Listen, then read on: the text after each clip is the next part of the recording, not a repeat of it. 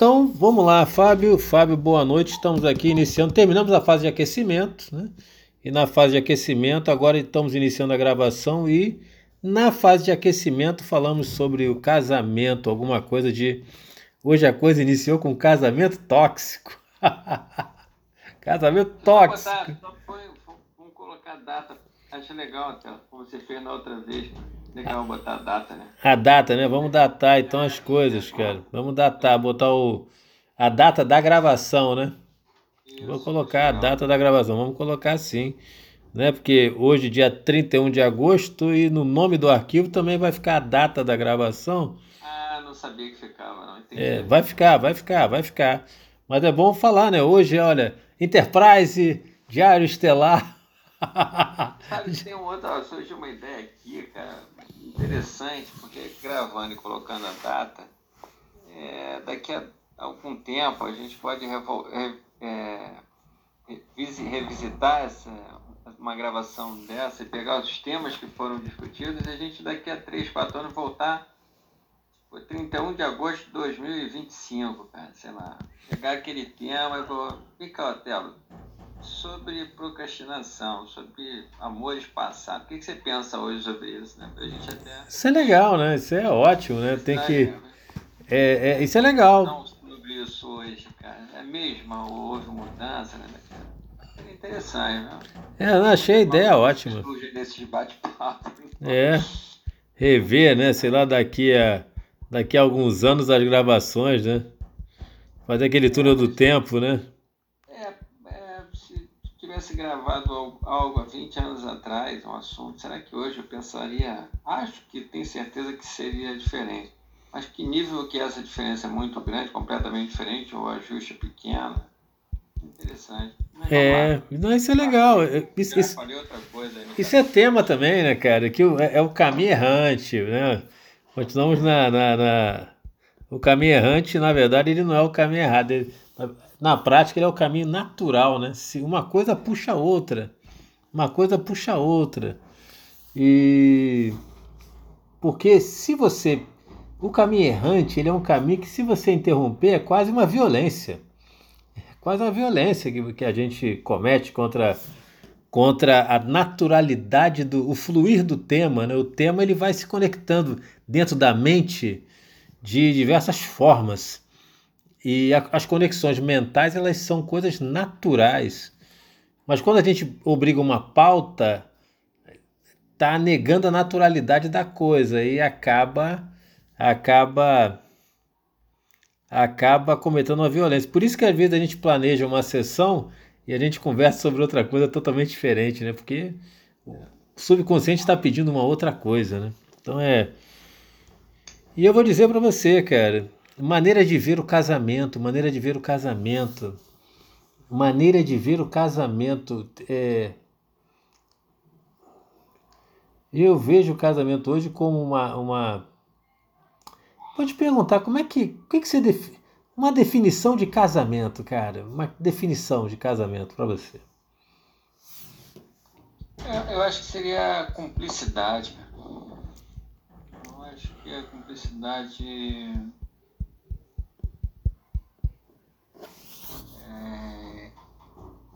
No sentido de estar tá junto mesmo, sabe aquele negócio de estar tá junto? É, porque assim, eu particularmente eu tenho certeza, óbvio que, né? Isso meio que parece, é óbvio, né? mas que eu, eu, eu cheguei e sou quem sou por causa da minha esposa, eu não tenho a mínima dúvida disso, tá? Óbvio que se eu não fosse quem sou, eu seria outra pessoa, estando outra pessoa do lado, né? Hum.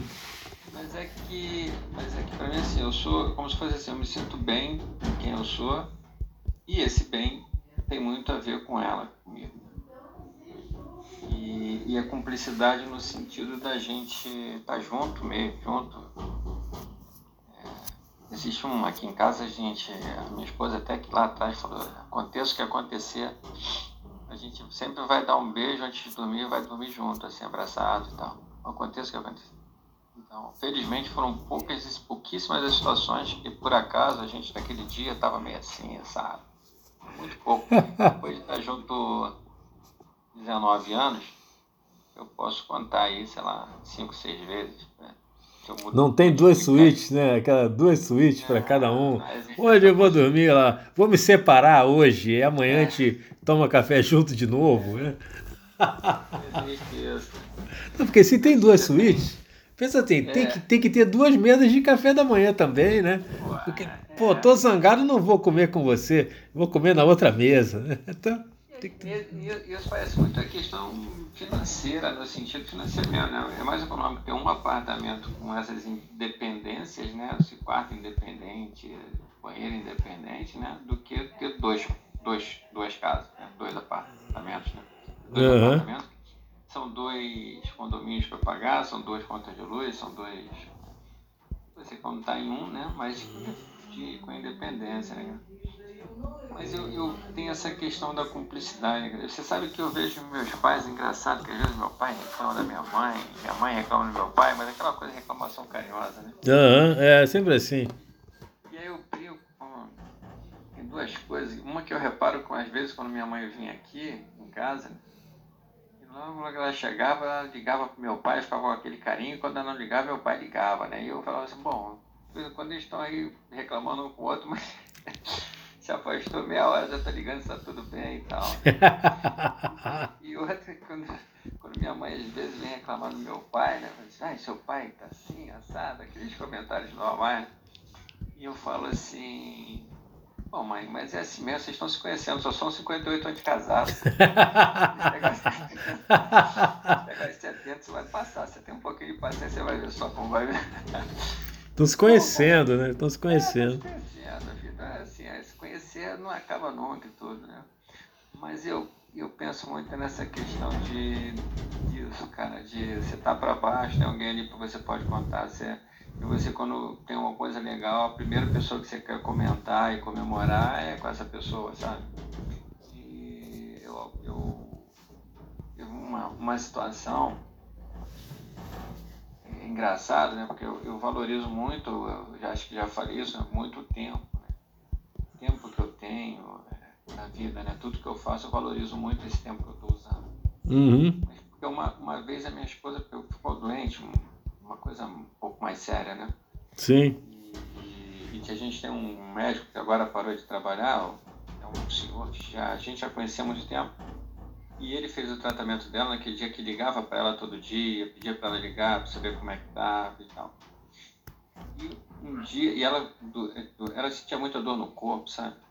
E ela às vezes se mexia de noite para dormir, acordava assim, é, com aquele barulho de sentir dor, né? Virava para um lado, sentia dor, virava para o outro. E um certo dia eu acordei assim, cara, daquela dor, eu sempre acordava, né? Aquela... E aí eu, eu, mais um dia eu acordei, cara, e sentei na cama assim, sabe? Enquanto ela estava ali tentando dormir com essa dor, às três horas da manhã. E eu fiquei pensando assim, cara, e se minha esposa morresse, sabe? E se ela morresse? Porque vinha coisa na cabeça assim. Né? Vem, né? Vem, vem, vem. Com certeza. Coisas assim. É. Eu olhava pra ela assim falava, se ela morresse, sabe? E aí eu, eu, eu falei, cara, todo o meu planejamento de vida é com ela, sabe? Uhum. Não existe um plano sem ela. É, acho que vai ficar meio perdido, assim, meio Cara, tipo assim, isso não tá nos planos, sabe? Poxa, isso não tá nos planos, ah, Não, não combinou, não. não. combinou com Deus, só peraí, é. cara. Daí, cara, quando acontece essas coisas, acho que não, não é por acaso, é pra gente realmente olhar tipo, como às vezes a gente tem alguma, alguma coisa assim que eu falo, algo que, que a gente não percebe. Né? Quanto não ter vai fazer falta quanto tua vida tá assim, ela tá amarrada no sentido, tá organizada e planejada com situações que no dia a dia a gente não percebe e às vezes não dá o valor que a gente, não que eu não digo que a, a, se, se, ela viesse a falecer, no sentido assim, não seria importante. Não é uhum. isso. Eu sei que todo mundo vai falecer. Mas se eu sei que isso vai acontecer, por que, que eu não valorizo a presença dela comigo? Entende? É igual no nosso tempo, né? Se eu sei que um dia eu não vou estar aqui, que que eu que, por que, que eu não valorizo enquanto eu estou aqui? Que é aquele poema que eu falei com você, né? Que fala que o nosso problema não, não é a morte, é a vida. né? Porque quando a gente chegar na hora de morrer, olhar para trás o que eu fiz da vida, entende? As pessoas quando estão perto de morrer falam, e eu concordo, né? A questão, se você sabe que vai morrer isso é, isso é certo, por que, que você tem está preocupado com a morte? É que a gente se preocupa é com a vida está aqui hoje, o que, que eu estou fazendo dela, né? Para quando chegar no momento da morte, olhar para trás e ver, cara, o que, que eu fiz da minha vida? Porque agora eu não posso fazer mais nada. É, agora já era, agora é. já foi, né? É. E aí quando a gente começa a entender todos os meus momentos, assim, eu procuro valorizar ao máximo, entendeu? E, e esse lance do casamento, para mim, agora a gente tira férias, principalmente eu, minha filha e tal, a gente, a gente junta para viajar junto, que é aquele momento que a gente vai assim, todo dia vai tomar café junto, vai almoçar junto, vai jantar junto, vai estar tá andando junto, sabe? Eu posso, eu não consigo fazer isso o ano todo, mas esses períodos é, assim, é dedicar, é Casa Bahia, como tem um amigo meu, é. assim, porra, eu, cara, eu sou cara, é, marido Casa Bahia, é dedicação total. Você.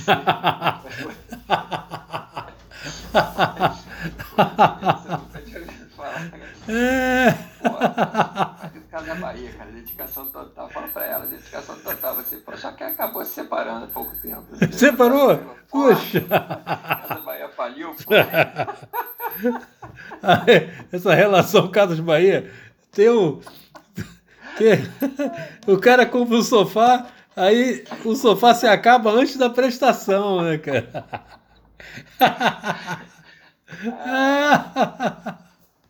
Aí o relacionamento dele acabou que nem o sofá que você compra nas casas de Bahia. quer, pagar, quer pagar quanto? Quer pagar quanto, né? Eu ia, cara, ele falando isso, pô, cara, uma tirada boa, mas eu penso dessa forma, entendeu, Otelo? Tá, tá além de muita coisa, assim, cara. Além de muita coisa. Dizem que a alma gêmea nossa, né, a pessoa que combina muito com você, mas a pessoa que te ajuda a chegar onde você sozinho não chegaria. Como é que é o negócio? É interessante. É coisa meio. É quase empresarial esse conceito, né? É, quase de metas é, e é tal. Diz assim, quando você se identifica. Não é que você não se identifica, mas quando você tem aquela pessoa que assim é, às vezes, nossa, pessoal, é uma gêmea. A alma gêmea é aquela que tá tudo direitinho, é, tá tudo certo, né? É, e na realidade, às vezes, as pessoas falam que a alma gêmea, hum. no fundo, é aquela pessoa que vai estar com você e vai te levar por meio de provocações, por meio de provocações no sentido assim, pô, por que você não faz isso? Tenta isso, cara, você tem condições de fazer isso, você, você consegue, sabe? Essas provocações a pessoa que está. E quando você uhum. vai, mas não consegue, volta, a pessoa está do teu lado, te levantando, essa pessoa é a pessoa que realmente seria. É a tua alma já. Né? A pessoa que vai te empurrar e te ajudar a chegar onde você não chegaria sozinho.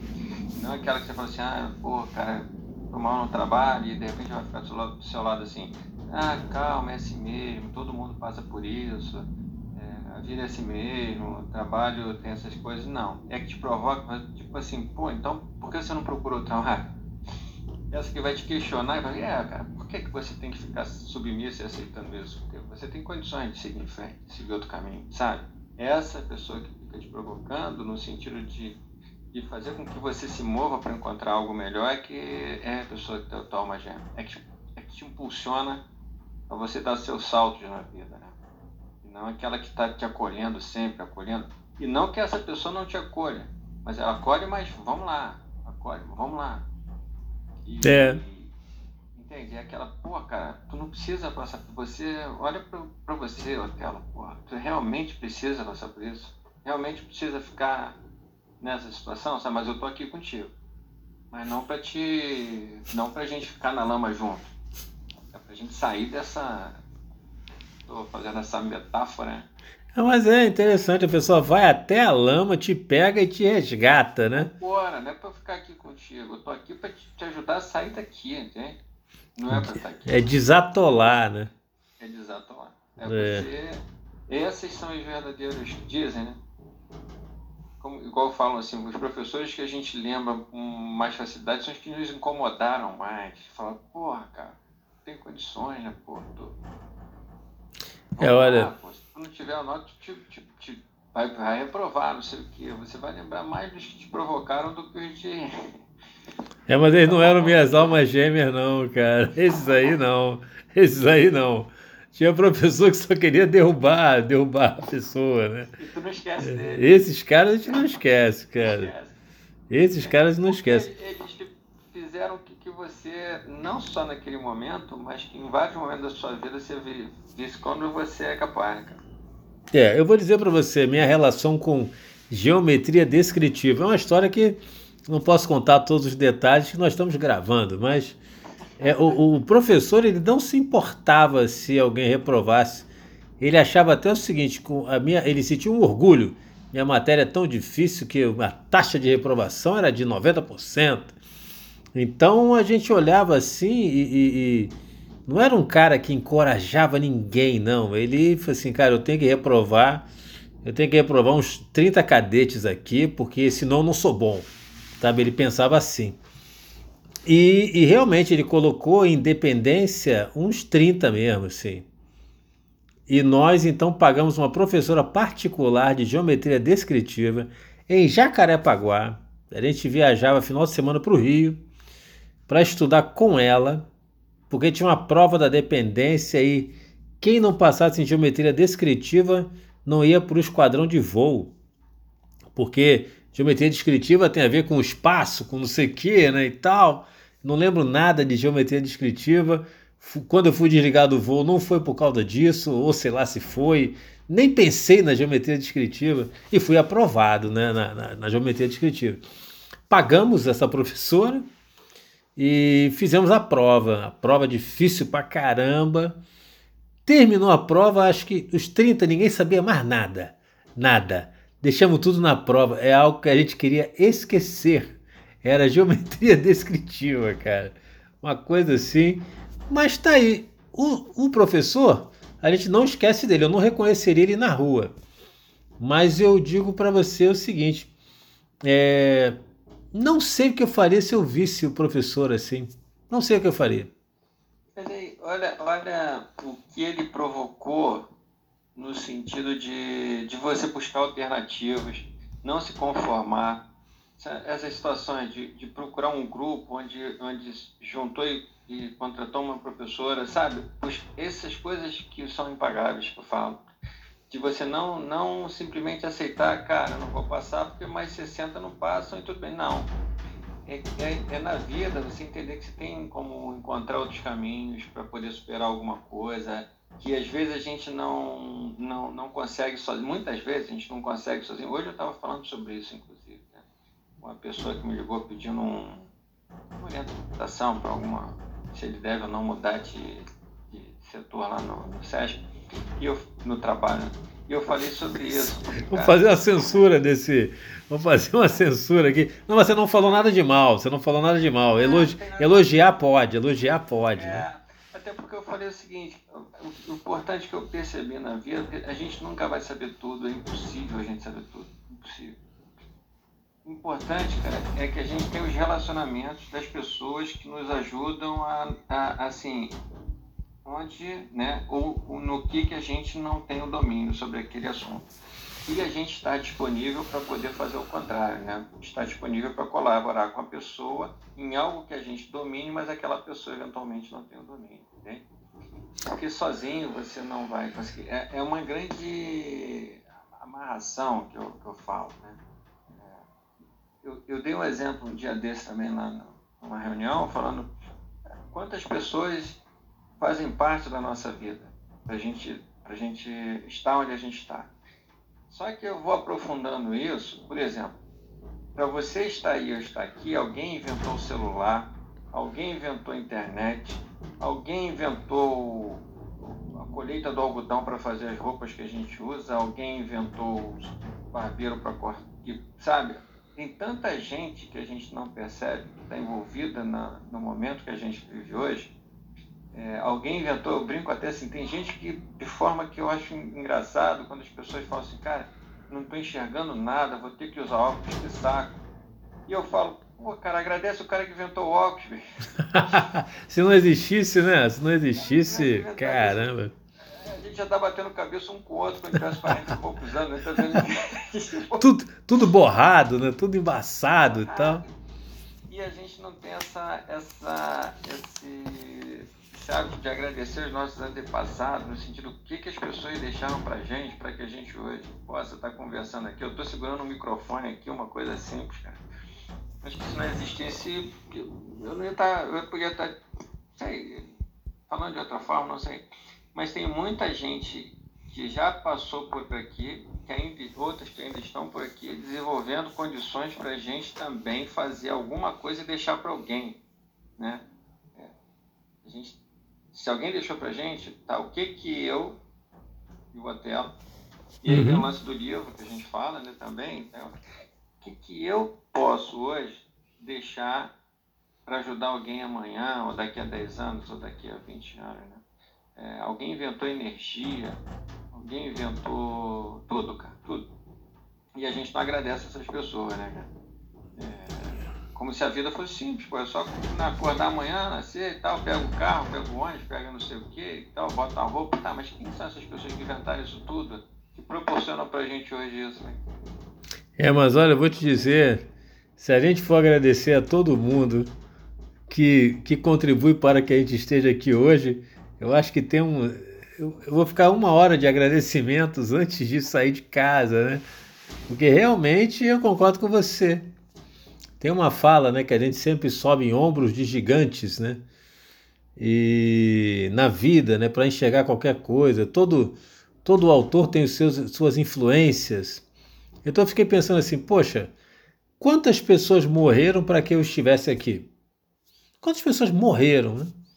né? É, o meu caso, por exemplo, talvez o seu, não sei, talvez algum antepassado tenha sido escravo, tenha vindo lá da África ou lá do Egito, talvez, e veio parar aqui no Brasil. Se veio parar aqui no Brasil, veio por algum motivo.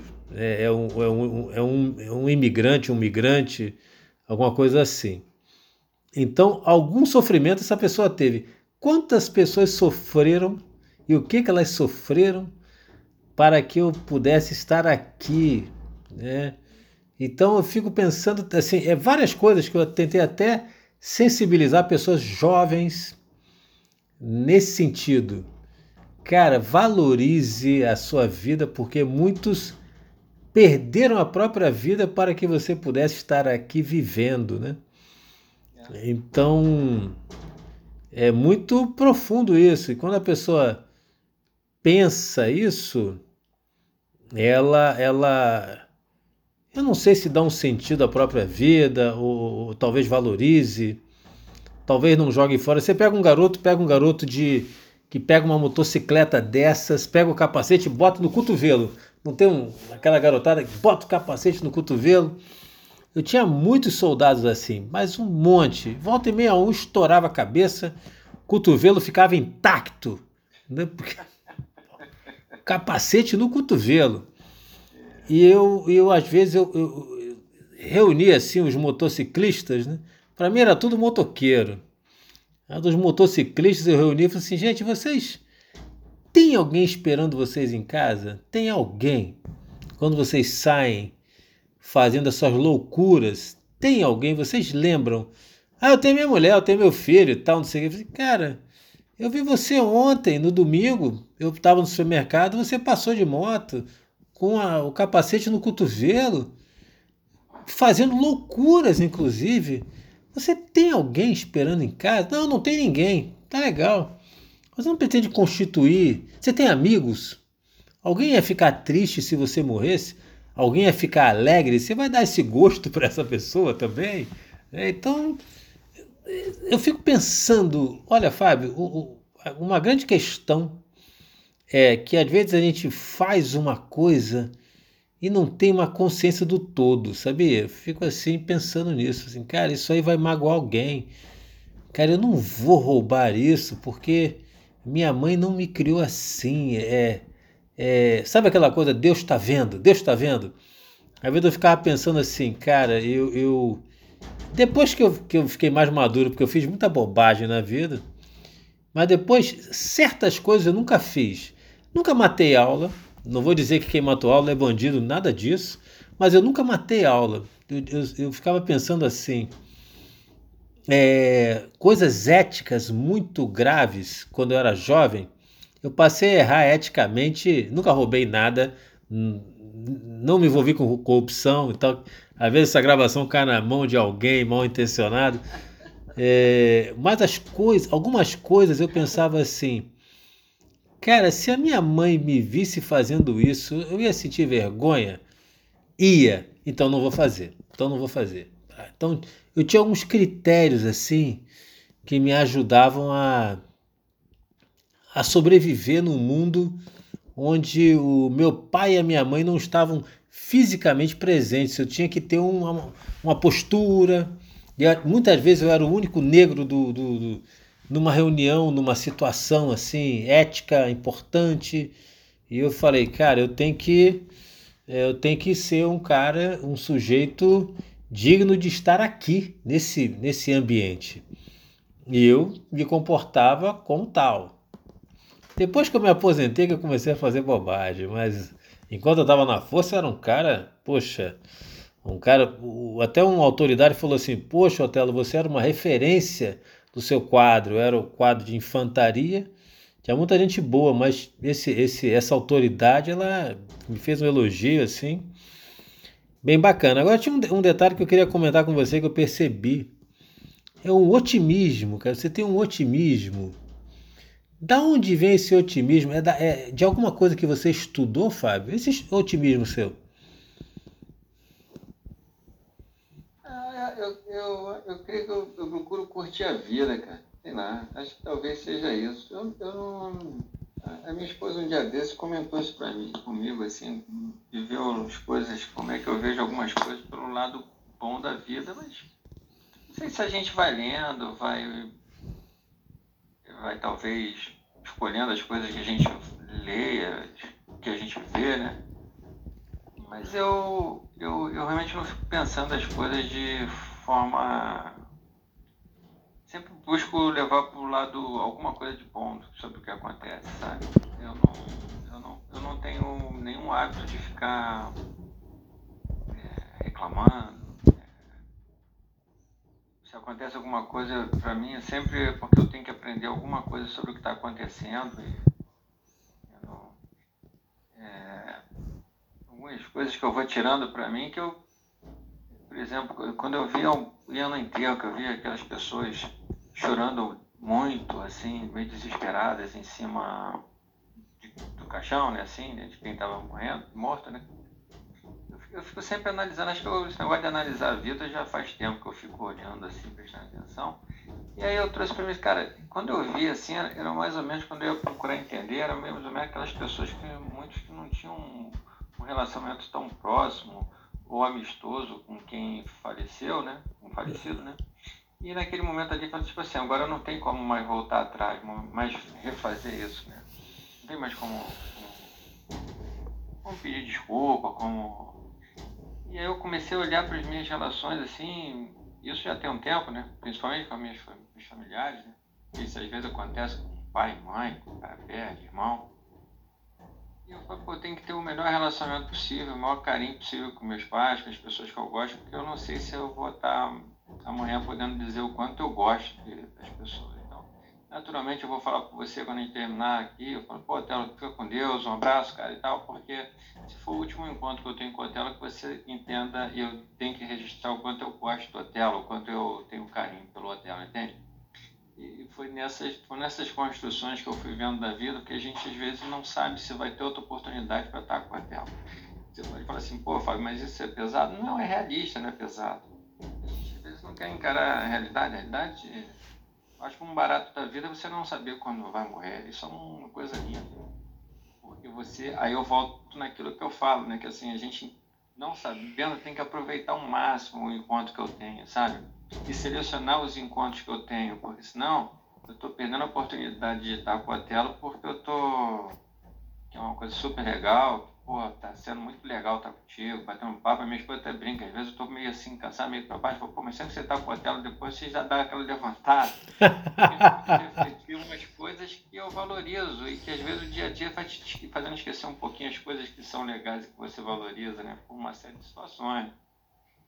Então, eu realmente eu, eu não sei se eu sou otimista ou se eu curto a vida, sabe? Assim, eu procuro simplificar a vida e valorizar as coisas que são simples no sentido que são e são super legais, né? Como eu falei da visão, né, cara? Pô, eu vou reclamar de estar com um problema de não estar enxergando direito. Eu, eu tenho que agradecer ao cara que o óculos. Não tem que reclamar de não. É porque não é exclusivo para mim. Quem, primeiro que assim, se você está com dificuldade de visão é porque você está envelhecendo. Envelhecer é o que eu quero falo sempre que assim, a opção de não envelhecer é péssima. a alternativa não é muito desejável, né? Se eu quero envelhecer, eu sei que algumas coisas vão acontecer. Né? É natural. Você vai ficar com cabelo branco, careca.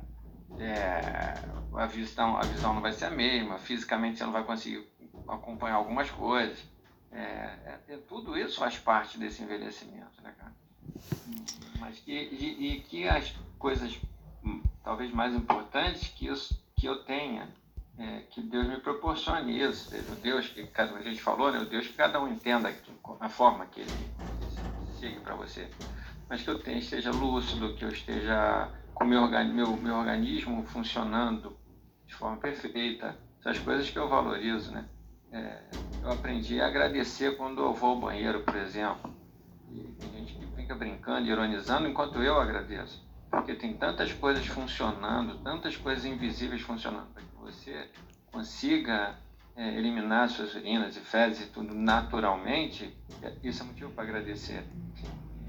Eu penso assim, né? Então eu agradeço constantemente algumas coisas que as pessoas às vezes negligenciam. Isso vai me dando uma paz, uma. Sabe? Às vezes lá no trabalho o cara fala assim, pô, Caramba, estou com, tô com um problema aqui. Eu falei, que bacana, é uma oportunidade de aprendizado que a gente tem. Mais uma oportunidade. Olha, se eu encontrasse um cara assim no trabalho, eu tivesse três problemas, e o cara. Não, mas isso seria bom para não sei o quê, isso seria bom para não sei o que lá, isso seria bom para não sei o que lá. Cara, eu ia ficar assim, meu Deus, cara. Cara, legal, olha que bacana. Primeiro que quando traz independente que seja, olha quantas pessoas a gente tem, que a gente conhece, tem contato aqui dentro mesmo, que possa auxiliar a gente para resolver. Tem tudo aqui, tudo assim. Cara, é, tem telefone, tem Google, tem tudo para a gente poder chamar. Inclusive óculos, pô. Inclusive óculos, né, cara? Não, tem aquela história do sujeito daqui, pô, perdi um, um, milhão, um milhão de reais. O cara, poxa, parabéns, você teve prosperidade para ter um milhão. Né? Então, assim, poxa, então tem sempre o lado bom das coisas, né, cara? É, e, e às vezes a pessoa, pô, você às vezes se irrita, assim, sim, me irrito com as pessoas que reclamam de tudo, que, pessoas que perdem oportunidades de, de... Você sabe que eu, talvez mude o assunto um pouco, mas eu criei um negócio também, até essas reflexões, que eu falo assim, pô, porque eu sou um pouco, assim, exigente nas coisas, inclusive comigo, né? Então, é, eu sou, eu sou, e eu falo, e as pessoas às vezes falam assim, uma vez falaram assim, não sei o que, de, de pessoa chata, né? Chato, chato, eu falei, gente, existe uma diferença entre o chato e o exigente. Ah, é? Existe uma grande diferença entre chato e exigente. Chato, sabe, eu falei, chato é o cara que é o seguinte, eu falo assim, pô, fulano, o cara chega para assim, e aí, tal, tal, pô, Martelo, vamos tomar um falo, putz, é o chato, né, cara? Tu vai dar um jeito de não tomar um show com chato. O, o, chato, o chato vem numa, numa, numa calçada, você atravessa a rua e fala, pô, lá vem fulano, tem isso, caraca, lá vem fulano, você pô, foge tudo. Já o cara, já o exigente é aquele cara que você você sabe que você, é, de certa forma, vai te fazer aprender alguma coisa e você vai querer trocar alguma coisa com ele. Aquele cara que você, que você vai falar assim, pô, é, você marca nove horas com ele, você sabe que nove horas o cara está lá, né?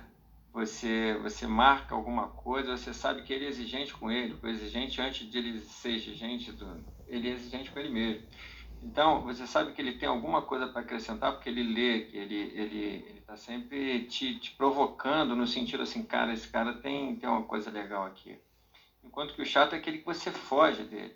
Sabe? O chato, ele chega atrasado e fala assim, ah, você, pô, qual o problema? Eu me atrasei meia hora. Pô, qual o problema meia hora? Não, É, o chato só fala de, de, futebol, o chato só fala de novela, de política, de, ele não tem. Ele está sempre reclamando de alguma coisa, né, cara?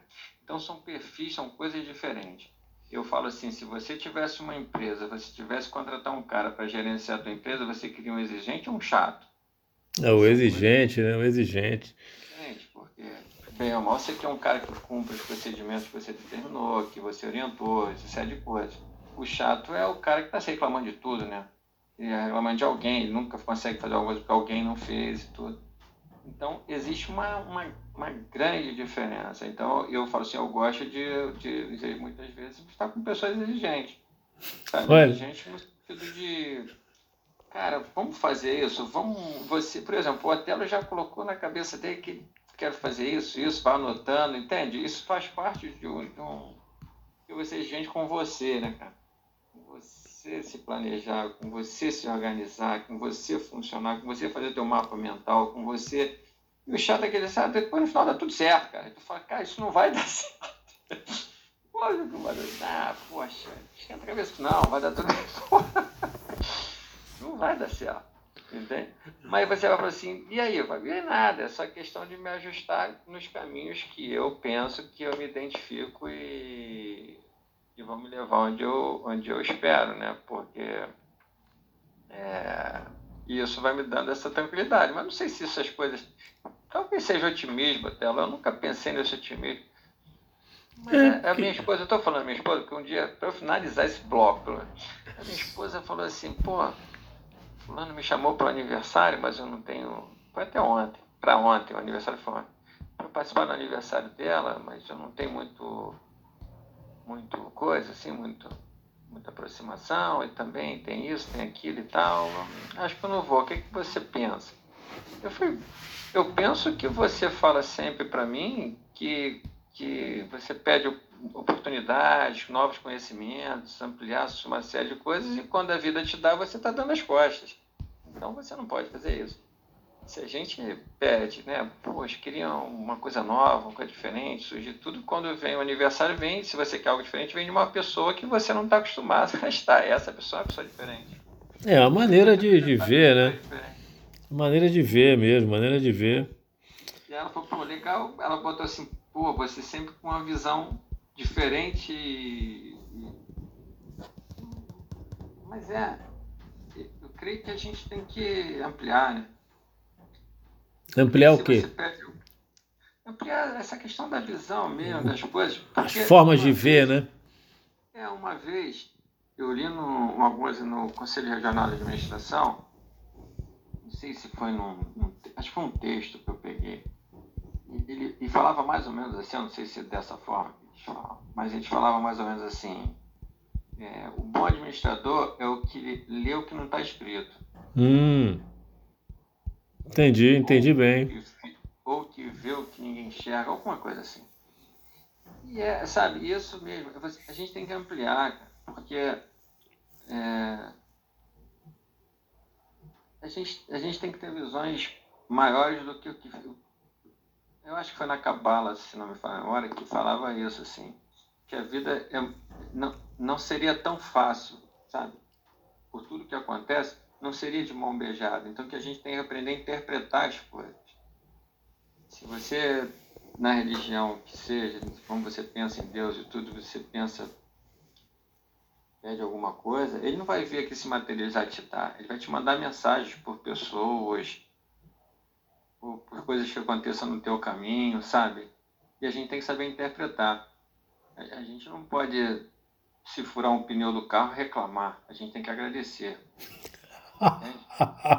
Eu falo, se for carro, se eu peço proteção, é. eu tenho que entender que esse pneu furado está me tirando de alguma situação que eu não deveria passar daqui a 20 minutos. Entende? Entendi. Essa é a minha percepção. Cara, que... Porque ninguém vai vir aqui e vai falar assim, Otelo, não passe aí. Entende? Tirando os caras daí que, né? Sei lá, o cara passa na lei seca e manda no grupo lá, gente, lei seca na cambaúba. É, ó, lei seca na... Cuidado, hein? Lei seca na cambaúba. É, mas eu digo assim, aquele assalto que está previsto acontecer ali com o hotel, de repente não acontece porque furou o pneu do teu carro. E aí quando a gente para assim, pô, vou ficar 20 minutos trocando o pneu do carro.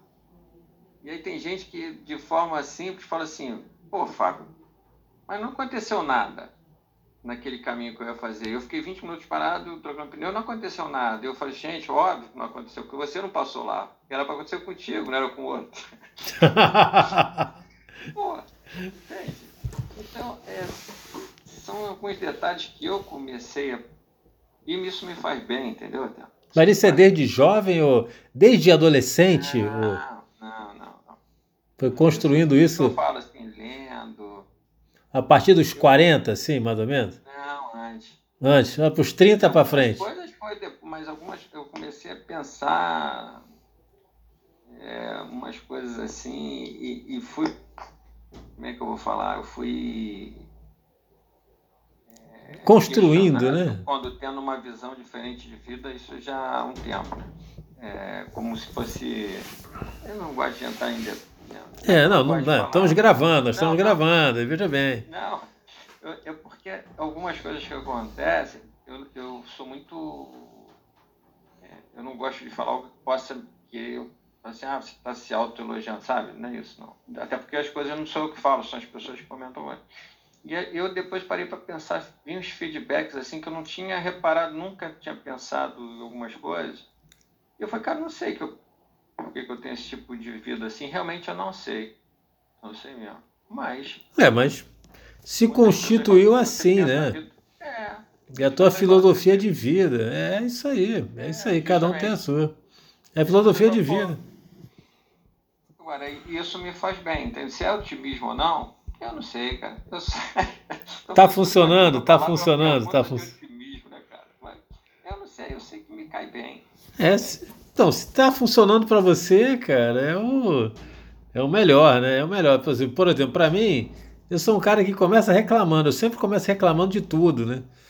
Sempre começo xingando logo de cara, começa a xingar, mas eu já, eu já conheço o meu processo eu começo a xingar.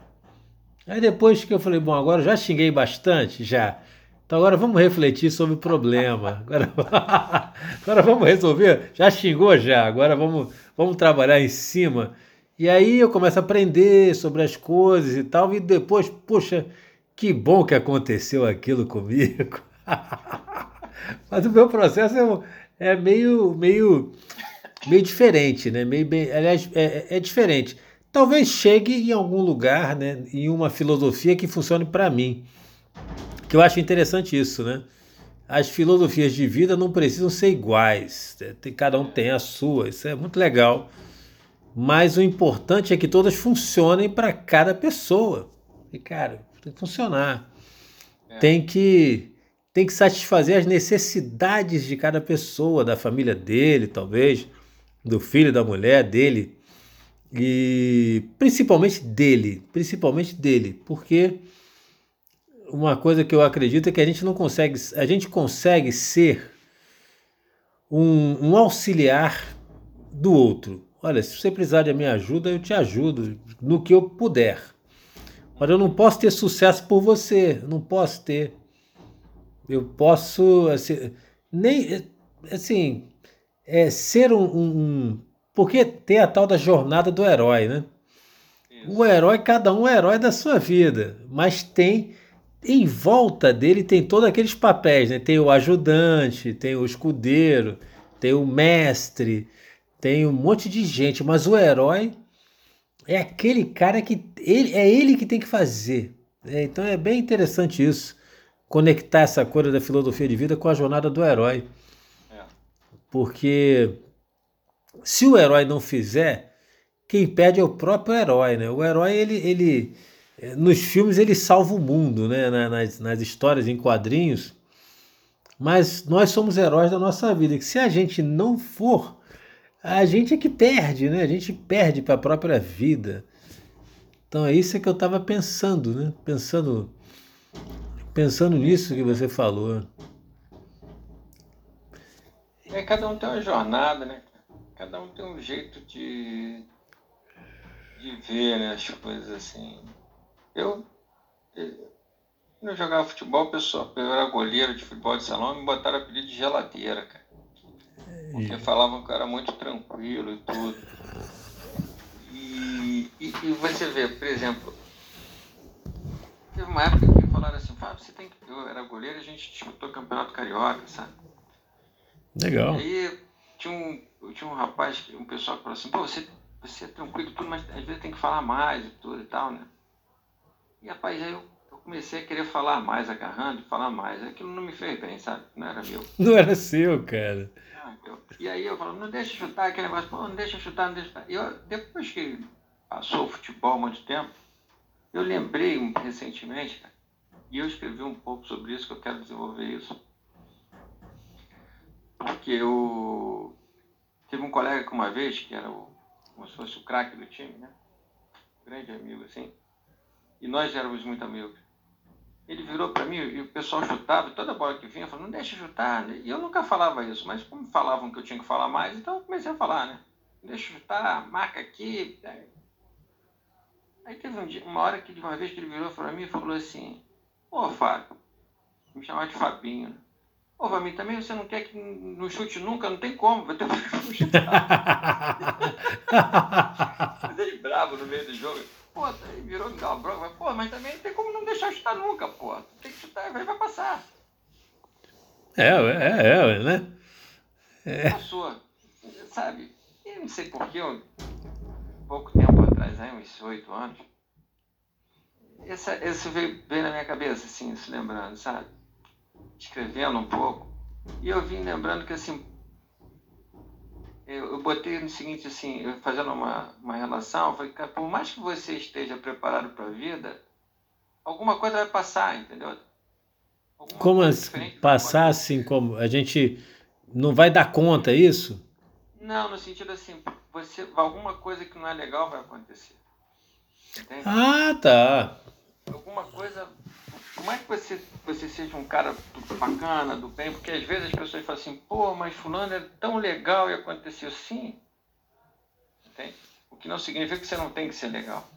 Mas ser legal não significa que alguma coisa não vai passar. Alguma bola vai passar e você vai ter que dar um jeito para defender, para não deixar tomar o gol, sabe? Assim, na vida a gente tem que estar consciente disso. Alguma coisa vai acontecer. E quando a gente está consciente, a gente fica tá preparado para enfrentar as coisas que quando a bola passar com ninguém considera, você fazer a defesa, você você você está preparado porque a todo momento alguma coisa vai vai vai acontecer. Eu faço uma inclusão dinâmica com os funcionários que eu pego dois envelopes e boto dentro dele uma tarefa fácil e na outra uma tarefa difícil. E, e peço para que eles passem envelope entre eles e pergunto quem está disposto a cumprir a tarefa. Ah, sem saber qual é a tarefa, sem saber qual é. tarefa. E aí eles pegam, pegam o envelope, eu boto uma música e paro a música, quem tiver com o envelope tem que estar disposto a fazer a tarefa. E aí eu falo para eles o seguinte, quando eu paro a música, a, a única vez que vocês têm a possibilidade de falar assim, continua a música, entende?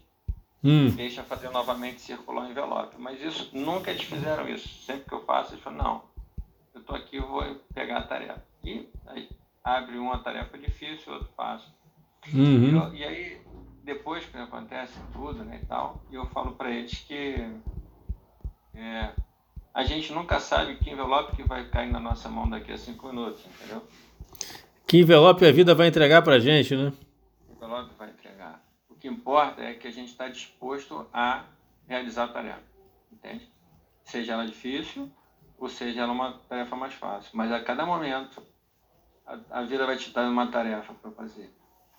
Porque para mim, não é o que a gente vai fazer, é você estar preparado e consciente que se você chegou aqui realizando várias tarefas difíceis ou mais simples, você foi capaz de chegar aqui realizando, se hoje você tem consciência disso, você tem que estar consciente que vão surgir novas tarefas e que você está preparado para realizar, entendeu?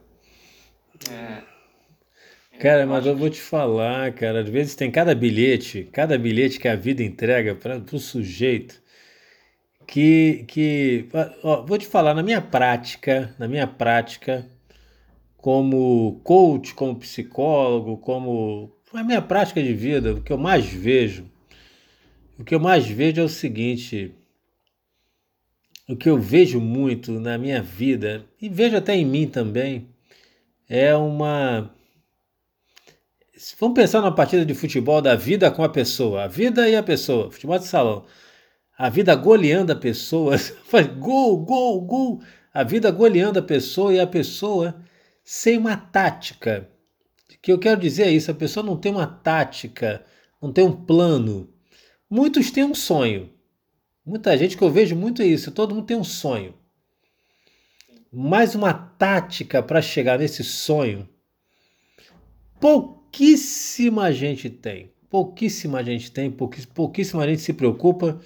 E eu acho que isso é, é propagado até culturalmente, assim, é, é o mito da, da, de uma falsa espontaneidade. Porque ser espontâneo não quer dizer não planejar nada na vida. As pessoas falam assim, ah, eu, eu, eu, eu, eu, eu deixo a vida me levar. Falei, cara, cuidado, brother, porque você deixar a vida te levar, você vai virar um comprador e um trabalhador incansável. Depois você vai ser mastigado pelo sistema e depois você vai cair na mão da indústria farmacêutica e dos planos de saúde. Se você tiver dinheiro, e vai morrer. Então é o destino do cara que para mim que deixa a vida levá-lo.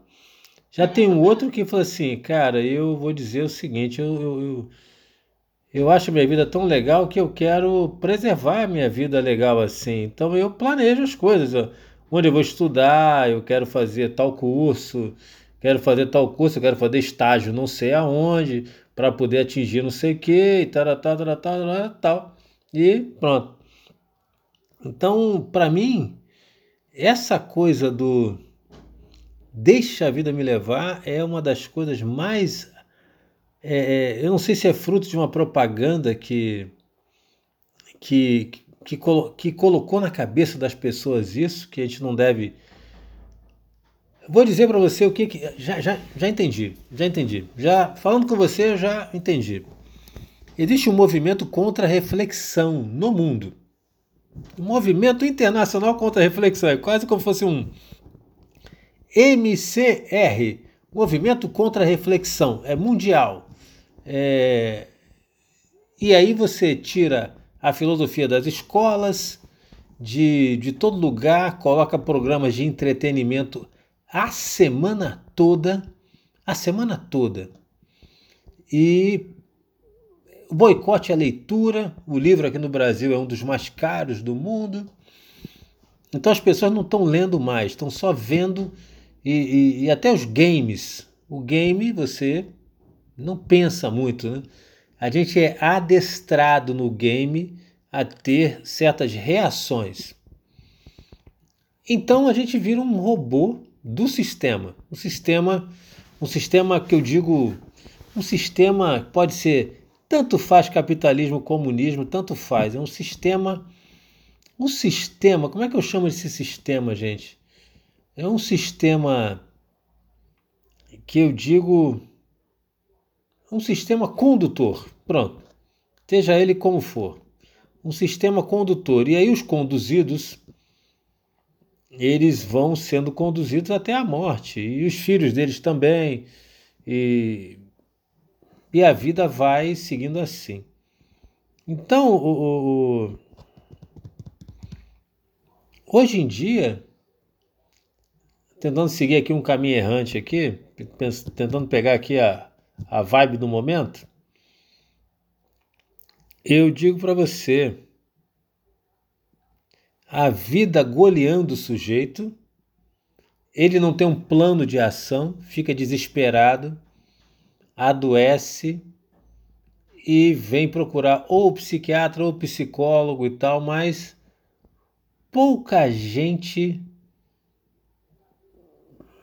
pouca gente sabe que não precisaria de nenhum dos dois, nem do psiquiatra, nem do psicólogo, se desde pequeno praticasse a conversa consigo mesmo.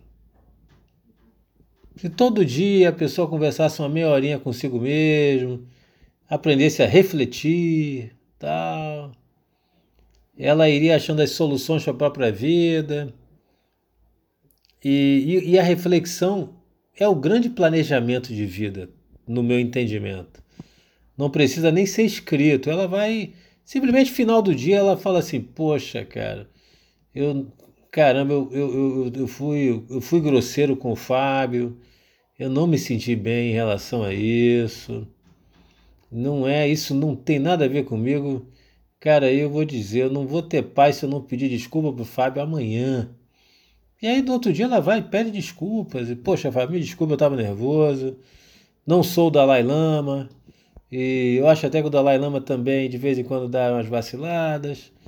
E, mas eu refleti ontem e hoje eu estou é, te pedindo desculpas e eu estou me sentindo melhor. Pronto, pronto. Cara, isso só o Fábio faz. Ninguém faz, ninguém faz. Só o Fábio, o Otelo e mais alguma. E o Dalai Lama. Três caras que fazem isso. Só. O Dalai Lama deve fazer menos do que a gente. Isso acabou no mundo. Acabou, cara. A reflexão, isso é, isso é coisa de. É, pô, Telo, então vai pro Himalaia, pô, fazer as tuas reflexões, pô. vai lá, cara. Lá. Então, é. Não, eu tô indo. Todo dia eu vou pro Himalaia, eu penso, reflito, eu escrevo, entro no Nirvana, saio e volto e tal, pego uma ideia que tem lá e volto e continuo o meu dia a dia, né? É uma, é uma coisa nesse sentido. É por aí, é por aí.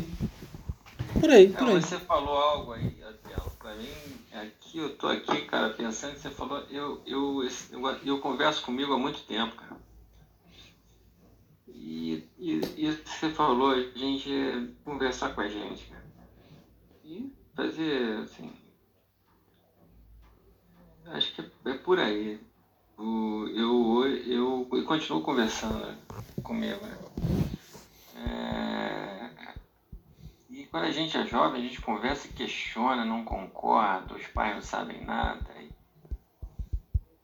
Uhum. Acho que tem que mudar a vida completamente. Aquele negócio todo do jovem. Uhum. Muitos passam por isso. Mas eu creio que você tocou num ponto aí que para mim é muito interessante, que eu, que eu quero de conversar comigo. Essas reflexões, até minha esposa me deu um. A gente comprou, é, me deu um, aquela, aquela imagem do pensador de. Rodan? É, de Rodan e tal. Porque eu me vejo muito ali, sabe assim, eu me vejo muito pensativo, introspectivo e. Eu falei ontem com a menina lá no, trabalho, no retorno, que ela está me dando uma, uma, uma, ação que eles fizeram com os gestores. Eu falando que eu sou bem tímido, né? E eu tenho meu, minha, minha forma, eu tenho hora que eu tenho que deixar isso de lado e tenho que, tenho que fazer alguma apresentação, alguma coisa, mas no geral eu sou mais na minha, assim, mais. Reservado. Reservado. Então, mas eu acho que isso tudo que a gente consegue falar hoje, pensando hoje, foi justamente por conversar sobre as coisas que a vida no, nos apresenta. Né? Essa questão de. Né, raramente eu penso que alguma coisa é por acaso. Para mim, muita coisa assim, nada é por acaso. E aí vem aquele lance que a gente já falou do sincronismo, né, das coisas se juntarem, de observando que acontece isso hoje. Eu estou conversando com a Telo hoje, porque um dia uma amiga me falou sobre programação neurolinguística, eu fui uhum. fazer um curso, um local, e muitas pessoas que eu encontrei ali, eu não tenho contato, mas se foi para fazer curso com 100 pessoas, 200, e um dia estar com a Telo conversando, era o caminho, entende? Entendi. Ali, naquele momento, por que, que eu não fiz o curso do do Master, né? É. Podia ter feito antes ou podia ter feito depois, que ele te permite fazer dessa forma, entende? Porque Sim. eu tinha que conhecer o hotel, sabe? Para mim é assim. Então, se isso aconteceu, daqui para frente é a mesma coisa. O que acontecer é porque está me levando para algum caminho, algum, algum, algo mais para frente que eu não sei. É... Qual é o caminho, né? A gente não sabe, é né? É, e eu também concordo com você, eu não sou muito desse da a vida me levar. Eu creio que a gente vai planejando e ela vai ajustando para cá, para lá, para lá, para cá. Mas alguma linha você tem que ter. Né? Algum direcionamento seu você deve, deve ter, né? É, eu, eu, eu tenho realmente um planejamento. É, eu, tenho, eu tive durante muitos anos um, um planejamento escrito. fazer uma tabela do Excel e tal, fazer um planejamento, eu vou dizer para você. Sempre, eu vou dizer para você, todos os anos que eu, que eu tive esse meu planejamento escrito, eu chamava de redirecionamento. O nome do negócio era o redirecionamento. Eu, eu, eu, eu, eu dividia a vida em campos, que nem a roda da vida, e atribuí algumas notas e a ideia era a seguinte: eu falei assim, pô, vou fazer um curso de karatê. O que que isso ia impactar na minha. O que que isso ia melhorar a minha área emocional? Que que isso ia melhorar minha saúde, minha área profissional? Eu, eu falei, qual que. O que, que coisa eu vou fazer que vai melhorar todas as minhas áreas? Então eu fazia uma tabela e tinha uma. Uma, uma tabela, né? Tinha uma tabela que mostrava Acho, não sei se eu tenho aqui, porque eu tinha no computador velho, não sei se eu compartilhei é, o redirecionamento, cara. Tá no outro. É, não aparece, tá no outro computador. Deixa eu ver aqui. Aí, o que que acontecia? Todos os anos, todos os anos que eu fiz isso, final do ano eu tinha algo a, a comemorar. Todos os anos. Eu comemorava um final de ano ótimo, alguma realização eu tinha, algum sucesso eu tinha, sempre, sempre, sempre, sempre eu comemorava alguma coisa. Aí parei de fazer. Cara, a vida foi dando para trás de uma tal forma, foi...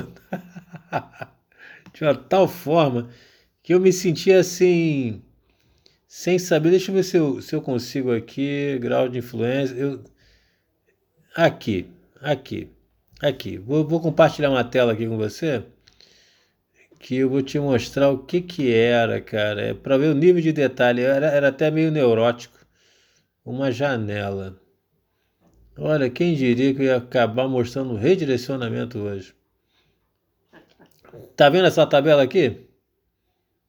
Sim. Então aqui tem setores, ó, emocional, profissional, saúde mental, é, saúde física e tal. Tinha tudo isso aqui. Aí vou, vou subir de novo com ela. Então tinha as coisas aqui, é, uma, uma tarefa aqui fácil aqui. Tratamentos médicos, vamos ver aqui, peraí. Tratamentos médicos, tratamentos médicos. Era situação atual e situação atual, não estou tratando nada. Então, situação desejada era estar bem a ponto de necessitar apenas de acompanhamento e não de tratamentos médicos. E aí, isso tinha um impacto nos setores, né? Aqui estão os setores aqui. Eu vou mostrar aqui a tabelinha. Cara, quem diria que ia acabar caindo no redirecionamento de novo, olha. É... Vamos pegar aqui. Tá vendo aqui? Boa memória, discernimento e lucidez. Então, é situação atual ideal. Raciocínio ágil e lúcido independente da idade. E aí eu atribuía pontos. Ó, no emocional isso vai me trazer isso, na saúde mental tal coisa, nas amizades tal coisa, no profissional tal coisa, no patrimônio, e aí no cultural e tal, tal, tal, tal, e atribuí um ponto no final das contas, tinha um ponto. A prioridade era tal. Né? E aí o que tinha maior prioridade, eu cumpria todo ano. Todo ano eu fazia esse negócio. Deixa eu parar a apresentação aqui para poder ver melhor. Cumpria e a minha vida avançava, Fábio, avançava, cara. Parei de fazer. Parei de fazer, a vida começou a dar um nó. Quando eu vi, eu estava dentro do hospício da aeronáutica, cara. Pô, e aí eu falei, agora esse ano eu vou voltar a fazer de novo. É isso que eu ia falar, vai voltar a fazer, legal. Voltar a fazer, voltar a fazer. Com certeza. E eu vou orientar as pessoas que me procuram que. Vou dizer um negócio para você: não existe problema psicológico. Palavra de psicólogo não existe. Eu, eu vou dizer o que existe na minha prática. É falta de orientação na vida. Tipo, onde, como é que eu faço para fazer gol? Como é que eu faço? Porque a vida está me goleando, está me dando cada envelope, está me enchendo de envelope Eu estou soterrado com os envelopes da vida e não sei o que fazer, cara. E aí, nessa eu.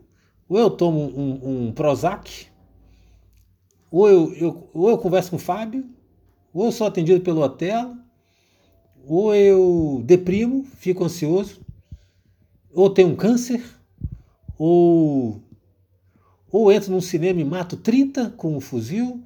Vou fazendo assim. E aí entra de novo naquela velha questão. Como existe esse movimento internacional contra a reflexão, as pessoas deixam de saber como como jogar com a vida, né? Como jogar com a vida. Como é como joga, como é que que na verdade assim é como dançar com a vida seria seria o melhor, né? Não dá para competir com a vida, a vida vai ganhar da gente. O, o, o, o Karnal estava falando sobre isso, né? Ele falou que no final a morte engana todo mundo e leva todo mundo, né? Eu sou um pouco contra isso, mas é, no final das contas todo mundo vai morrer. O Bob Marley, o, o Marley tá certo, todo mundo vai morrer. Então não adianta brigar com a vida, porque no final ela vai ganhar. Mas se o sujeito conseguir dançar, de repente ele morre até melhor, cara. Ele morre até dançando, sabe? Ele morre numa boa, cara. É, então, mais menos por aí. É, é isso mesmo, Antelo. Porra, é, é curtir, cara. É curtir a vida que eu falo. A gente tá aqui pra curtir. Mas curtir não significa que vai ser fácil, que não vai ter dificuldade. Mas eu, é a velha frase lá, é brincadeira é coisa séria brincadeira é coisa séria. Eu acho que é bem legal isso, bem legal, bem legal. E eu, eu, eu entendo assim, eu acho muito legal. Um negócio que eu queria comentar com você, que está é, é, é tá sendo um exercício para mim muito bom, muito importante. Porque quando você, você a gente, a gente tem, caramba, produtividade, tá, produtividade está cada vez, cada vez maior, cara, não é possível. Não, eu já tenho, ó, nem perder para o Harry Potter vai perder. vai, vai perder. A gente está está, a gente tá, fora o aquecimento, a gente está gravando a uma hora e sete minutos, né? Então, que eu fazia tempos de 30 minutos e esquecia. Eu vou ter que editar isso aí de novo. Mas pelo menos está gravado. É... Eu queria te falar é o seguinte, muito importante isso, cara, muito importante mesmo o, quando a gente encontra uma pessoa assim culta, né? Culta. Você é um cara culto, eu sou um cara culto, e a gente tem amigos que também são cultos. E o cara culto também consegue conversar com pessoas que têm outro tipo de cultura, né? Às vezes a gente consegue conversar com jardineiro, com engenheiro, com todo mundo. Isso é que eu acho bacana. Mas uma tendência natural do ser humano do ser humano é competir. Competir, fazer demonstração de saber. Então, quando. E, e eu, eu, eu comecei assim, me analisar nesse sentido. Falei, olha, Otelo, você hoje aprendeu a conversar com alguém. Porque geralmente eu fazia assim, pô, o Fábio deu um exemplo da, lá da Malásia. Falei, pô, vou dar um exemplo da Indonésia então agora, né? Aí o Fábio dava um exemplo lá dos Estados Unidos, vou fazer, vou falar um da Europa tal. E, e, e, e ficava pensando assim, pô, peraí, eu estou construindo alguma coisa ou estou fazendo demonstração de saber? Né? O que, que é isso, cara? E à medida que você foi conversando comigo e tal, eu falei, cara, hoje eu sinto que estamos construindo algo, cara. Não estamos. Eu não estou competindo com ninguém, estou me sentindo muito leve, né? muito leve com isso. Falei, gente, isso é, isso é, isso tem que entrar nesse, tem que entrar nesse, nesse material, né? É, é construir junto e não competir, fazer competição de saberes, né? Isso é que eu acho muito legal. É, é aquilo que a gente conversou, né? Assim, a gente vai integrando, assim, vai, vai é, é o conhecimento de um com o conhecimento de outro eu digo que a parede para estar levantada tem tantas coisas envolvidas, cara, sabe? Tem cimento, tem areia, tem tijolo, tem pintura. Para ficar bem acabada. Né? Para ficar bem acabada tem a junção de vários. Uhum. Uma coisa assim, né? É... é, tem, tem que estar, tá, óbvio que nas escolhas dentro do que a gente deseja. Né? É, todo mundo tem um certo conhecimento. Tem que ver se o conhecimento que a outra pessoa tem se faz parte do meu plano de vida. Né? Para que eu não. Você falou da palavra entretenimento, né? A gente, às vezes, lá na... a gente não gosta de falar é, de entretenimento porque certa vez eu pesquisei entretenimento fosse como se fosse assim é você usar seu tempo com coisas que é, é gastar o tempo mesmo com algo que não vai te acrescentar sabe mesmo gastar o tempo assim isso uhum. assim, entretenimento né é, e às vezes eu fico nessas que eu falo da exigência que eu falei comigo eu fico sempre olhando para assim o que que eu lavar louça eu gosto, mas assim, eu gosto daquele momento sozinho ali, como você fala, de vezes está na cozinha pensando. Eu tenho alguns momentos meus. Então hoje, hoje eu não estava de carro no trabalho, por exemplo. Quando eu saí tinha uma menina que vinha para aqui para a ilha, mas eu dei um jeito para não que ela não me oferecesse carona, que eu ia ficar sem graça de recusar, porque eu queria aquele momento meu. Ah, sim, entendi minhas, das minhas conversas, como você falou, por isso que você tocou nesse assunto, para mim é, realmente é muito interessante. A gente conversar e conforme a gente vai conversando, a gente reconhecer o que não foi legal, é, registrar o que foi para que a gente reproduza e reproduza cada vez melhor, fazer os acertos. É, se algo não fechou legal, voltar depois e no assunto com quem foi, ajustar aquilo para que não fique algo é, mal acabado, inacabado. Praticar essa questão da. que eu busco praticar a questão da humildade, que eu também eu penso que a simplicidade e humildade são coisas diferentes, né? Também a humildade a gente está disposto a aprender sempre. É, hum. é você ter consciência que você não sabe tudo você sempre pode aprender né, mais sobre qualquer assunto. Né? Então, uma pessoa que cozinha muito bem está sempre disposta a aprender a cozinhar sempre alguma coisa nova e aprender um novo prato, alguma coisa assim. E a simplicidade é a forma da gente viver a vida, né? De uma forma simples, sem arrogância, sem nada disso. Então, assim, eu, eu busco essa questão de, da prática da, da humildade, né? de, de, de estar com a tela aprendendo, aprendendo, né? aprendendo você falou, as pessoas não querem que a gente reflita. Querem que a gente atenda um, cumpra um, sei lá, cumpra alguma coisa, né? Vai cumprir aí as, ou tirar a gente do foco, assim, não permitir que a gente reflita sobre as coisas. Para que a gente seja induzido, a gente ser mais um aí, né? É o gado, né? É o gado. É o é o rebanho, né? Aquela, olha, vamos, vamos. Esse pastor aí só quer que a gente dê o dízimo, mais nada. É. Mais nada, não. A salvação é só dele. É só dele e da família dele. E o resto é. que se dane, cara. O resto que se dane. Então é. Eu, eu, eu fico pensando o seguinte: uma pessoa que pratique, pratique o que fala, não é o meu caso ainda, ainda não porque eu ainda procrastino muito, né? É, então eu estou buscando, eu estou buscando, até na própria gravação do podcast, eu falo mesmo, eu falo assim, olha gente, eu melhorei 5% hoje com essa conversa. É, então, legal. Eu, eu, eu tô, a minha proposta no meu canal e também é a busca. Você, gente, busquem comigo, porque eu estou buscando também. Eu não cheguei ainda. Quando eu chegar, todo mundo vai saber, mas eu não cheguei ainda. E aí eu falo assim, olha, hoje eu consegui lavar a louça, hoje eu varri o quintal. Pô, então eu não procrastinei hoje. Então eu melhorei 5%. Isso aí é importante.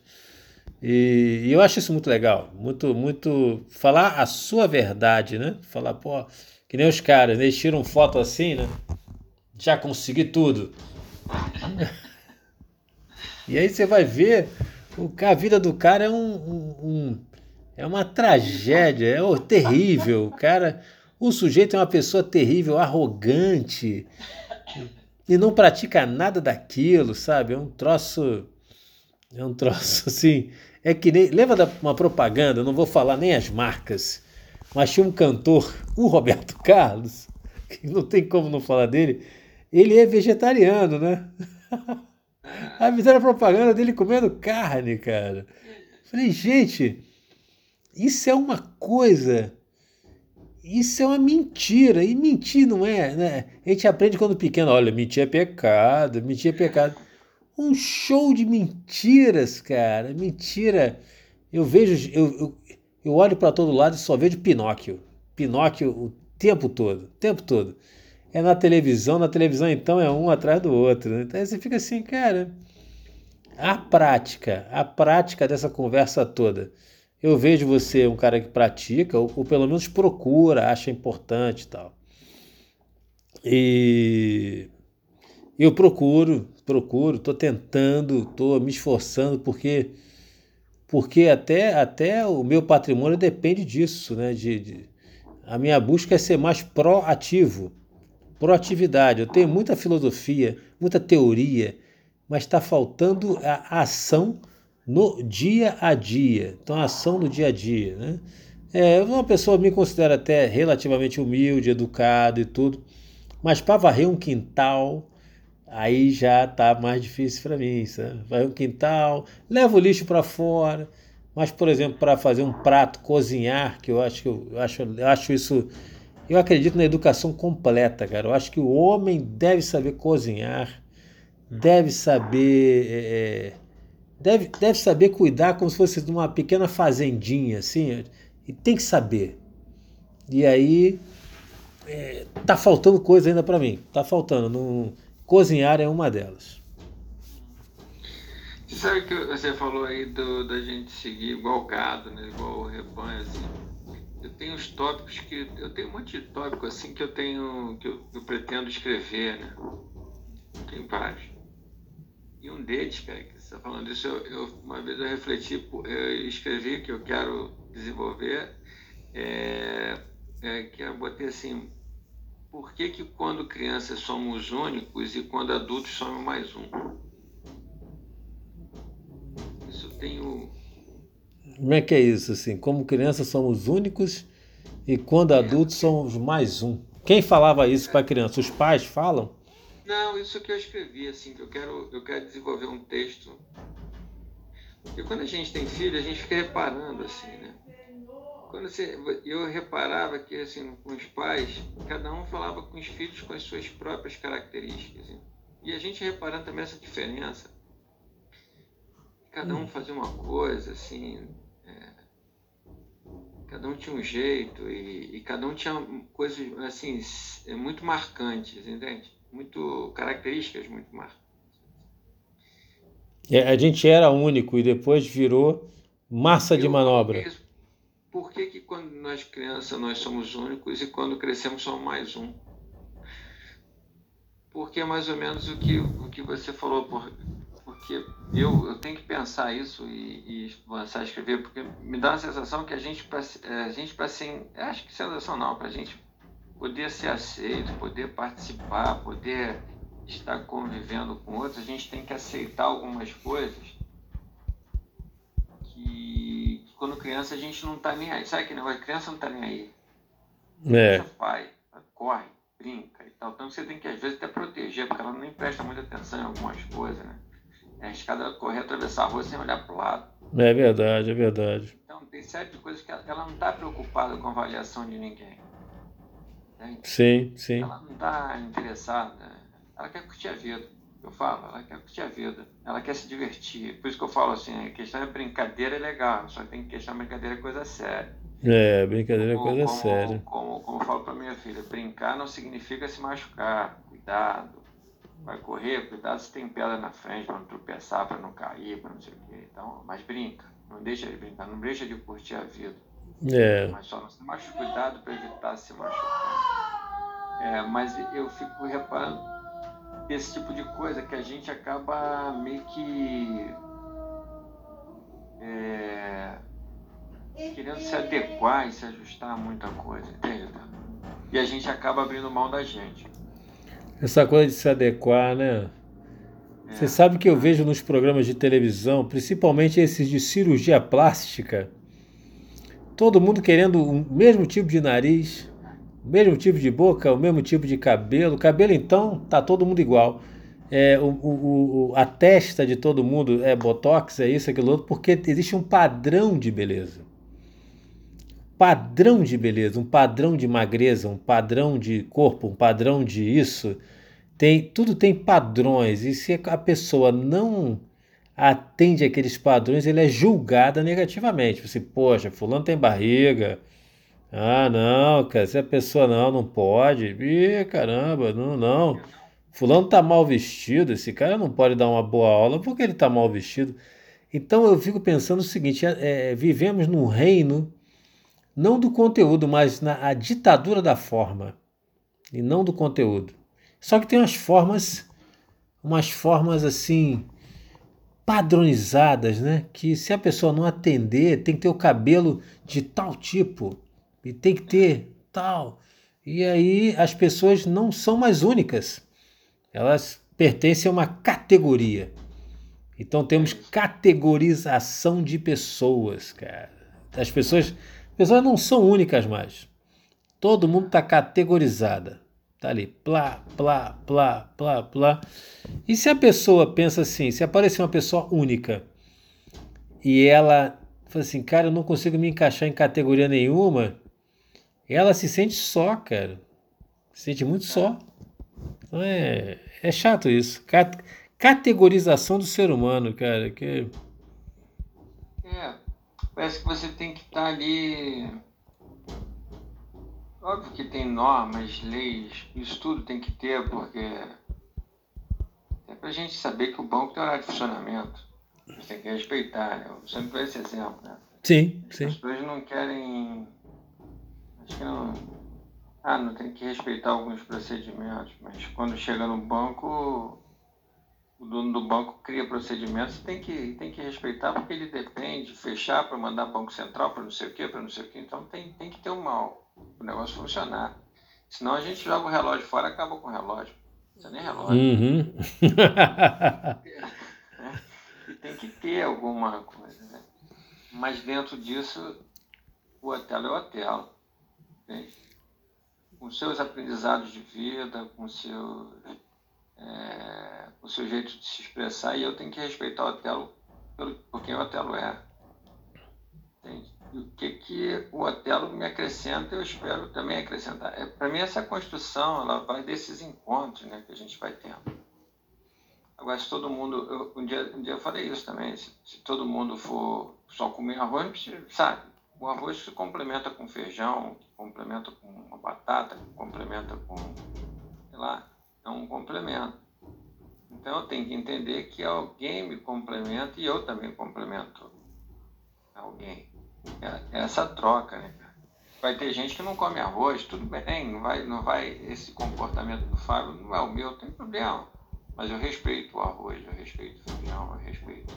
Uhum. É, Pode ser que lá na frente me dê vontade de estar, sei lá, hoje agora eu como arroz. Eu não ligava para pizza, por exemplo, depois que eu casei com minha esposa, namorando, comecei a gostar de pizza. Depois de muito tempo, isso não ligava pizza. Te apresentou a pizza, né? E comecei a gostar. Então, você falou uma coisa que eu acho muito interessante. Quanto que se disputa, eu falei disso ontem também. Tá? Quanto que na vida se disputa. É e até que acho que dentro do, do colégio a gente já, já fica com esse negócio de disputa quando a gente começa a estudar. Eu, eu falo, pô, quando eu era pequeno que o professor ia entregar as provas, né? Aí ele às vezes falava nota, ou a gente ficava futucando quando tirou e tudo. Então quando você via que ele estava dando nota de baixo para cima, né? da menor para maior, tu fica, assim, tomara que o meu nome não seja chamado. tomara que seja dos outros, né? E quando ele invertia isso, começava a dar maior para menor, falei, sai logo o meu nome. Sai logo o meu nome, pô, fala o meu nome. É, São cara. formas de, de você até. A gente até fazia assim, pô, quanto tirou, assim, querendo fingir que tá sendo solidário, mas no fundo você comemorava que tirou mais do pô. que fulano, né, cara? E a gente acaba carregando isso para a vida tipo, errad, erradamente mesmo, porque uma pessoa que se sai bem em geografia e não se sai bem em matemática, não tem problema nenhum. Significa que de repente ele vai ser um grande cara na área de geografia.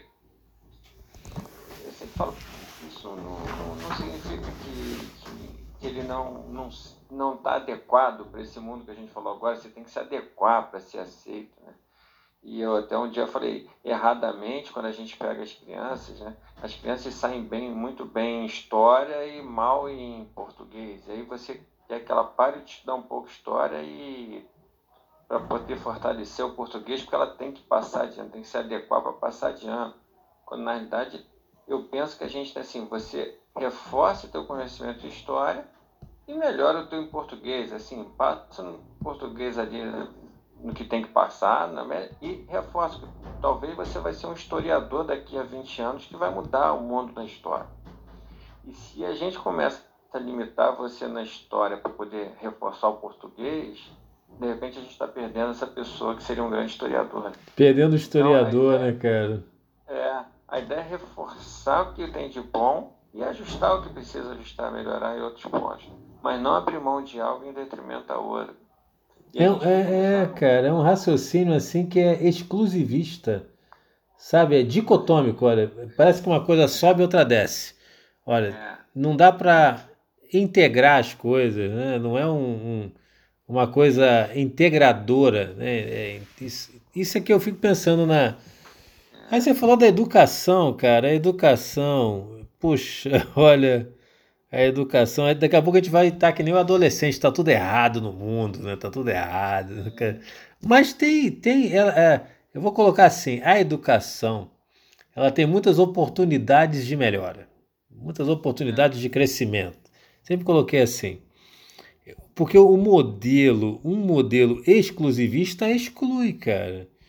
E, que é o modelo que é praticado. Olha, você você é o, o, para os melhores alunos, vamos ter o, o melhor aluno vai ter uma vida melhor. E de repente, todo mundo fala que a vida melhor é obrigatoriamente concurso superior, todo padronizado. E, e aí eu digo para você, tem uma amiga, um, um grande amigo, que a filha dele falou assim: "Eu não quero ser oficial. Eu quero ser controlador de voo, porque o controlador de voo, ela escolheu uma tarefa, uma atividade que ela sonhou em ter. E mas aquela tarefa era é, é de nível técnico. Controlador, o controle de espaço aéreo é uma atividade para técnicos. Então ela falou: eu quero aquilo. Ela nem se preocupou se aquilo era de nível superior ou não. Eu quero aquilo, eu quero viver daquilo, eu gosto daquilo. E o pai dela então ficou preocupado, conversou com um, conversou com outro. E, mas era um cara com a cabeça muito esclarecida. Ele falou: Olha, se você gosta, você vai ser uma pessoa. Se você gosta, você vai ser bem sucedido. Então vai, vai. E ela foi, se formou controladora de, de, de voo. E, e de repente, cara, ela pega e, e fala assim: Olha, agora eu quero ser cientista. E e, aí ela vai e vai ser cientista. E aí, de repente, para ser cientista, tem que ter um doutorado. Ela vai, faz curso e tal, faz faculdade, faz mestrado, faz doutorado. O que, que você faz? Eu sou cientista, eu, eu estudo céu e tal, eu gosto. Mas tem gente que se perguntar para ela assim: o que, que você faz? Eu sou doutora. Eu falei: não, cara, não perguntei teu título. Eu estou perguntando o que você faz, cara. Ah, não, eu, eu, eu sou doutora em controle de espaço aéreo. Ela reforça o título, né? Não, tá bom, cara. O que, que você faz? Eu desenvolvo pesquisas. Ah, eu queria saber isso, porque eu tenho um emprego para você, porque nós estamos procurando um pesquisador disso. Você não me falava o que, que você faz, cara. Você só ficava fazendo, exibindo currículo, né? Então, pô, muito complicado isso, muito complicado. Complicadão. Meu amigo, em algum momento nós temos que encerrar. Não, tá certo. Porque nós estamos a uma hora e trinta gravando, né? Uma hora e trinta gravando, né? É, mas você ia concluir um detalhe aí, pô. Não podemos deixar com uma hora e vinte e nove. Temos que ser uma hora e trinta mesmo, né? Ah, eu tava pensando aqui, você sabe que eu, eu pra gente encerrar pelo menos aqui, eu, há um tempo que eu eu tirei sobrenome a empresa que eu trabalho, né, cara? Então, eu falei, cara, eu não posso ficar. Que um tempo atrás eu percebi que tem gente que é presa em empresa, né? Então, eu falei assim, antigamente eu trabalhava numa empresa, eu sou o Fábio de tal lugar, né? Ah, tá. E eu falei, gente, é, eu sou o Fábio Machado, né? É. É, tudo bem quando a gente é pai, assim, você vira assim, você vira, passa a ser o pai da Mariana, né? O, pai da Mariana. É, Coisa verde, né? O filho do, do Garcia tem esse mas no momento assim, você, eu sou o Fábio Machado. E eu, eu busco assim, engraçado que eu busco assim, quando alguém fala assim, pô, o Fábio Machado que tem aqui, o que, que vocês vão pensar do Fábio Machado, sabe assim? Traga aquela, aquela imagem assim, como é interessante. Isso deixa para outro momento a gente falar sobre isso. É, porque como é que a gente se autodefine, né? Como é que a gente se autodefine na vida? É, será que eu estou passando isso? Será que quem eu desejo ser, quem eu, eu penso que sou, será que isso reflete para as pessoas? Se falar assim, pô, o Fábio Machado, que o Otelo, será que o Otelo está pensando no Fábio, que o Fábio deseja, sabe? Como é que funciona isso? Mas eu acho que isso é outra coisa, senão a gente vai ficar meia-noite e meia. É, cara, as coisas, as coisas. Mas olha, eu vou te falar, cara, eu vou, eu vou botar aqui no WhatsApp agora. Quem é o Otelo, sabe assim? Quem é o Otelo? O Otelo Júnior vai. Aí você vai trazer assim. É esse espelho daqui, é isso, é isso. É quem é esse cara, né? Quem é esse cara? É às vezes a própria pessoa não sabe. Importa onde você esteja, importa quem é você no ambiente que você esteve, se sempre foi essa pessoa, sabe? Desse modelo, desse, dessa, desse ser humano que é, assim, acho que é isso. Esse ser humano, independente onde ele esteja, ele pode estar na aeronáutica, em casa, viajando, tudo, mas se alguém olhar para aquele é Otelo Júnior, não é o Otelo Júnior de daqui, dali, pai, filho, não é isso, é o Otelo.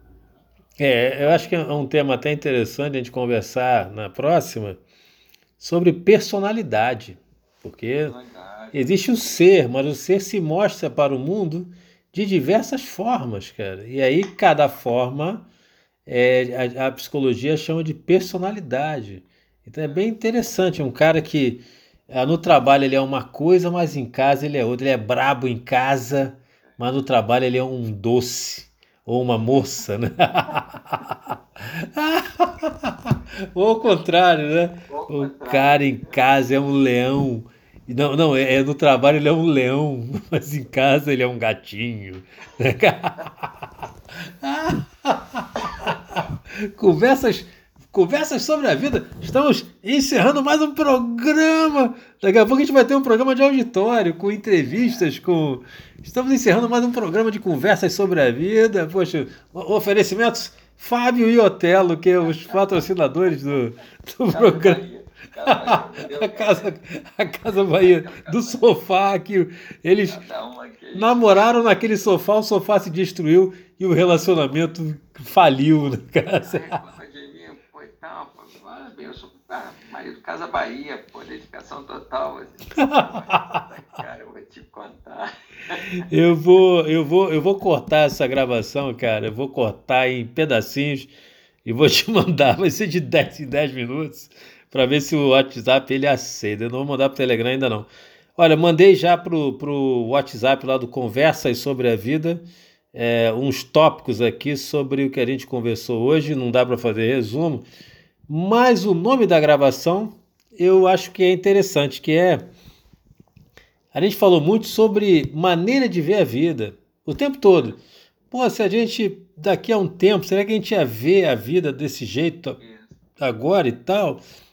Maneira de ver a vida, cara. E aí, um pouquinho depois sobre filosofia de vida, mas é, eu poderia. Vou, vou dar um, Vou encerrar a gravação. Um, dois, três.